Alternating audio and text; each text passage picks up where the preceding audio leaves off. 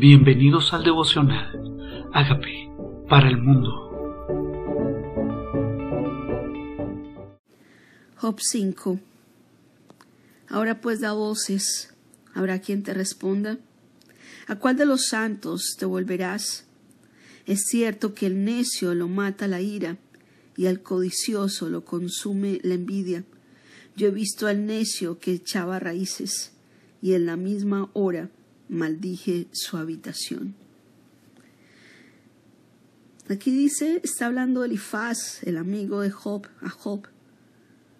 Sí, está hablando, tal vez juzgando su corazón, está llamando al codicioso, lo consume la envidia, al necio lo mata la ira.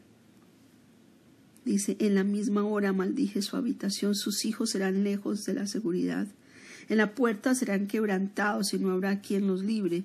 Su mies comerán los hambrientos y sacarán de entre los espinos, y los sedientos beberán su hacienda, porque la aflicción no sale del polvo, ni la molestia brota de la tierra. Pero como las chispas se levantan para volar por el aire, así el hombre nace para la aflicción. Este Elifax, que vino a visitar a Job, no era precisamente alguien que animara. Aquí está hablando de las consecuencias de pecados como la codicia, como la ambición, como la necedad. Y habla de las consecuencias de esos pecados como si estuviera pensando que Job los hizo, y que el pecado y el quebrantamiento no vienen sin causas. Dice, porque la aflicción no sale del polvo, ni la molestia brota de la tierra. O sea, como estás viviendo esto porque seguramente algo hiciste. Dice, pero como las chispas se levantan para volar por el aire, así el hombre nace para la aflicción. Ciertamente yo buscaría a Dios. Y este es el mejor consejo. Buscar a Dios. ¿Hay una queja en tu corazón? Ciertamente yo buscaría a Dios y encomendaría a él mi causa, el cual hace cosas grandes inmutables, inscrutables. ¿Tienes alguna causa? ¿Algo que decirle a Dios? ¿Algo que no entiendes? ¿Algo que ha ocurrido sin saber el porqué de dónde vino? Ven a su presencia. Encomiéndale a él tu causa. Él hace grandes cosas e inescrutables y maravillas sin número. Él da la lluvia sobre la faz de la tierra, envía las aguas sobre los campos, pone a los humildes en altura y a los enlutados levanta a seguridad, que frustra los pensamientos de los astutos para que sus manos no hagan nada, que prende a los sabios en la astucia de ellos y frustra los designios de los perversos. Sí, frustra a los, los pensamientos de los astutos. Ese que se cree muy brillante en su propia sabiduría, en su propia astucia. También Dios frustra esos pensamientos para que sus manos no hagan nada. Los detiene. Ellos piensan tal vez que pueden hacer cosas sin Dios y Dios los prende. Dios los pone a hacer nada. Prende a los sabios en la astucia de ellos y frustra sus designios sus deseos, sus planes de los perversos. De día tropiezan con tinieblas y a mediodía andan a tientas como de noche. Así libra de la espada al pobre, de la boca de los impíos y de la mano violenta, pues es esperanza al menesteroso y la iniquidad cerrará su boca. Y aquí bienaventurado es el hombre a quien Dios castiga, por tanto no menosprecies la corrección del Todopoderoso. Y es importante entender este versículo. Hebreos 12:5 también lo dice, que Dios al Hijo que ama lo disciplina.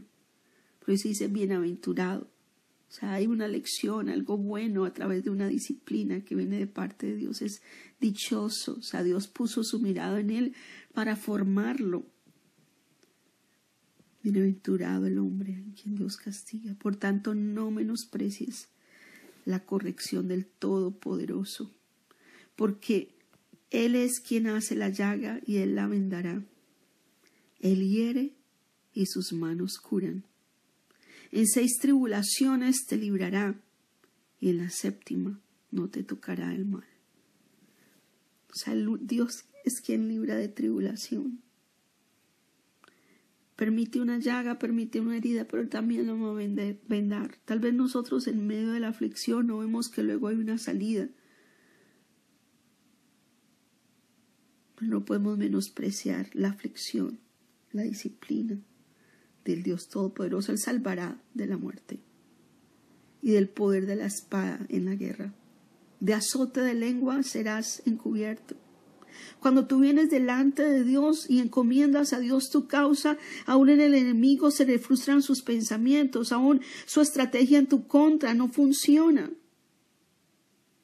Eso pasa cuando lo buscamos a Él. Nos guarda hasta del azote de lengua, las lenguas chismosas.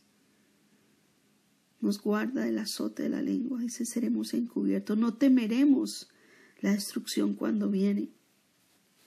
Si hay destrucción afuera, hay maldad afuera, pero cuando vienes a encomendar a Dios tu causa, no hay temor. No hay temor. Él te guardará. Dice, de la destrucción y del hambre te reirás. Si a los demás caerán mil a tu diestra, a tu izquierda, pero a ti no llegan. De las fieras del campo estarás en paz, estarán en paz contigo. Dice, aun con las piedras del campo tendrás tu pacto y las fieras del campo estarán en paz contigo. Sabrás que hay paz en tu tienda. Visitarás tu morada y nada te faltará. Tienes que confiar que cuando venimos a Él y encomendamos a Él nuestra causa, esto ocurre. A unos designios de los malvados se detienen, se deshacen. Las fieras del campo no tenemos temor a ella, no tenemos temor al hambre, no tenemos temor a la guerra, no tenemos temor a lo que ocurra afuera, porque es que nuestra causa está es delante del Todopoderoso. Sabrás que hay paz en tu tienda, en tu casa, vivían en tiendas de campaña. Visitarás tu morada y nada te faltará. ¿Ves tu casa? Visualízala, nada te falta. Asimismo echarás de ver que tu descendencia es mucha y tu prole como la hierba de la tierra. Vendrás a la vejez en la sepultura, o sea, no morirás antes de tiempo. Como la gavilla de trigo que se recoge a su tiempo. Vamos a morir en el tiempo que Dios estableció, como la gavilla que se recoge a su tiempo. Aquí lo hemos inquirido, lo cual es así.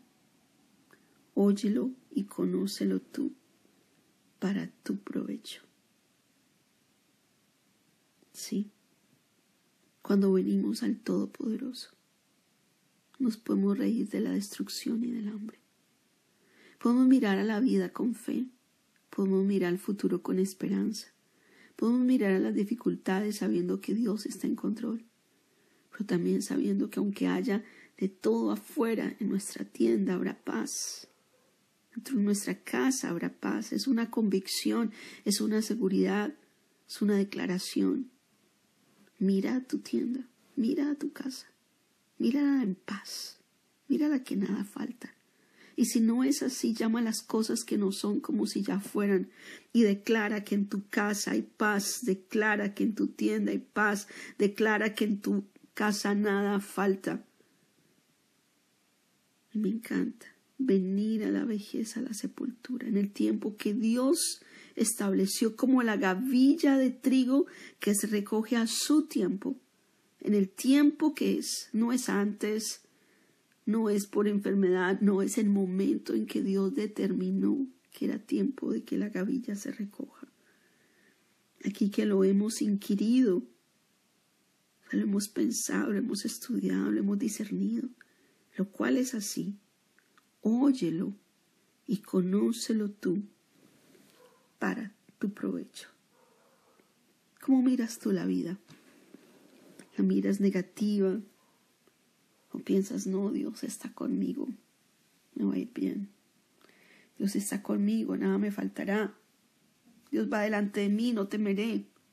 cómo miras la vida. Tienes que enfrentarla con fe, con la esperanza de saber que, que tu causa está delante del Todopoderoso, que no eres ajeno a Él, que Él es tu Padre, que Él es tu Padre, que Él te salva de la muerte, que si hirió sus manos curan, que en la tribulación Él te librará. Seis tribulaciones, una, dos, tres, cuatro, pero Él te libra. Y en la séptima no te tocará el mal y declara, no me tocará el mal, no me tocará la enfermedad en mi casa y paz. Y comienza a declarar lo que Dios quiere que declares y a ver la vida con la fe, lo que Dios quiere que esperes. No temas la destrucción cuando venga. El temor no puede ser parte de tu vida. Tú estás en las manos del Todopoderoso, estamos en las manos del Todopoderoso, de un Dios que nos ama, nos cuida. Y esa debe ser nuestra visión. Por eso vengo delante de ti, oh Dios. Te entrego mi vida. Perdóname si hay temor en mi corazón. Perdóname si cada vez que escucho una mala noticia mi corazón tiembla. Perdóname si cuando miro las circunstancias pierdo la paz. Perdóname. Pero hoy vengo a ti, oh Dios, sabiendo que a ti me refugio y cuando estoy contigo nada falta. Te pido perdón. Reconozco que tú muriste en la cruz por mis pecados. Yo te invito a que entres a mi vida como Señor y como Salvador. Gracias por resucitar por mí y hacer de mí una persona nueva, una persona que ve la vida como tú quieres que yo la vea. En el nombre de Jesús. Amén. Amigos, queremos que usted sea parte de esta obra que estamos haciendo a través de Agape para el mundo y que este mensaje de Jesús llegue hasta la última de la tierra. Si quieres donar en nuestra página web puedes hacerlo en agapeparalmundo.org o también a través de Cele en agapeoficial.gmail.com. Dios bendiga tu generosidad.